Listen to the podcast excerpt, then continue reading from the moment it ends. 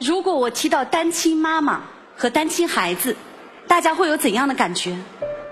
我认识一个男孩，一直呢都把他当亲弟弟一样看待。他妈妈未婚先孕，在他还没有出生的时候就被他爸爸抛弃了。从小，他妈妈就没日没夜的在他面前去指责他爸爸，整天跟他说：“我这辈子最后悔的事情就是认识你爸爸。”久而久之，这个弟弟变得沉默不语。受到任何委屈都逆来顺受，他逃课、离家出走，能不回家就不回家。他觉得他的存在就是一种错误，他宁可他自己都没有出生过，没有到过这个世界上。这个弟弟他是不幸的，但是他的妈妈也同样不幸。邻居会说三道四，他只能挺着大肚子离开熟悉的家，一个人到处找工作。只能找到一个破烂不堪的小屋子，在那儿开了一间极不起眼的杂货店，凭着微薄的收入养活自己，还有那个孩子。所以他怨恨那个男人啊，他怨恨那个把他变成了单亲妈妈的男人，他怨恨那个几乎毁掉了他一生的男人。但是更不幸的是什么呢？他又把这种怨恨毫无保留的、完整的转移到了自己孩子的身上。我也是一个在单亲家庭长大的孩子，但是相比较起我的那个弟弟，我是幸运的。我四岁的那一年，我父母离婚了，我由妈妈抚养大。小的时候，我常常会去痛恨我爸爸，为什么你把我生出来，你不陪我长大？同学们会问我，哎，你没有爸爸吗？我讨厌回答这样的问题，我常常会去妈妈面前哭，为什么爸爸会离开我们？为什么爸爸不要我？但是我的妈妈却从来都不会说我爸爸的不好。我妈妈告诉我，爸爸妈妈因为不再相爱，所以分开了。但是妈妈依然爱你，妈妈一定不会让你的爱比任何人少一分。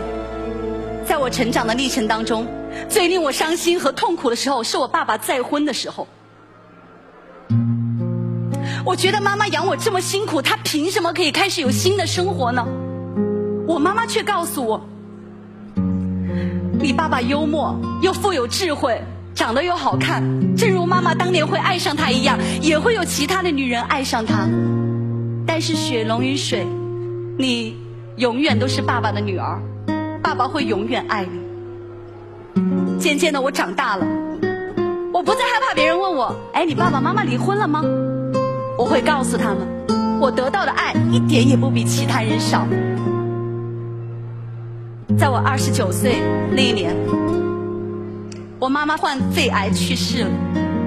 我发现了一个秘密，原来在这些年里面，我妈妈一直都用书信、电话提醒我爸爸，在我生日的时候给我送祝福。我结婚的前夕，妈妈给爸爸写了一封信。无论你自认为你有多爱我们的女儿，你对她都应是亏欠。这一次是女儿一生当中最重要的时刻，无论如何，请你请所有的亲戚到场，给我们的女儿撑足面子，让她完整的去拥有她新的人生。二十七年了，我不知道在这些日子里面，我妈妈她是怎样去苦心经营我的快乐。我也不知道我妈妈是怎样去说服我爸爸坚持对女儿付出爱，我甚至于都不知道妈妈，她到底都经历了哪些艰辛和磨难。但是我感激我的妈妈，让我觉得我的人生从来都没有缺少点什么。所以当我变成了一个单亲妈妈之后，我也希望我能够把更多的爱、更多的笑容，全部都给我的儿子。我的儿子今年十岁，离开爸爸生活已经有六年。我希望他能够跟他爸爸常常见面，常常通电话。也曾有人问我儿子：“那你没有爸爸，你会不会比较不快乐？”我儿子总是会告诉人家：“不会啊，我妈妈什么都会做，而且我爸爸只要有时间，都会请我去吃牛排。”如果能够回到过去，我想回到我那个弟弟的童年，我想去告诉他的妈妈，或许。因为担心我们的家庭会变得更加的艰辛，或许我们很难去原谅那个男人的离开和没有责任心，或许我们已经千疮百孔，但是无论是怎样的原因，是我们和孩子的爸爸分开，当彼此分开的时候，我们不要把单亲妈妈的两行泪水留在孩子的心里，我们不要让我们的孩子认为他的出生会是一个错误。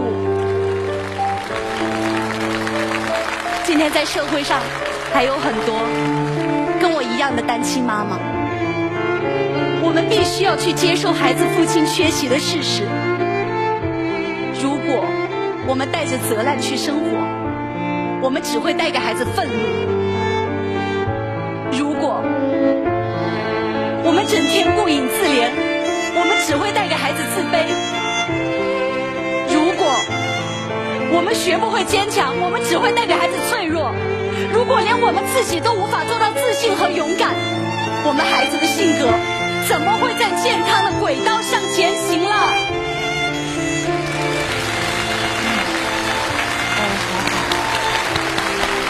人生的道路上，我们看似遗失了一些美好，但是我们一定要坚信。或许我们拥有不完整的家庭，但是我们依然能够拥有完整的爱。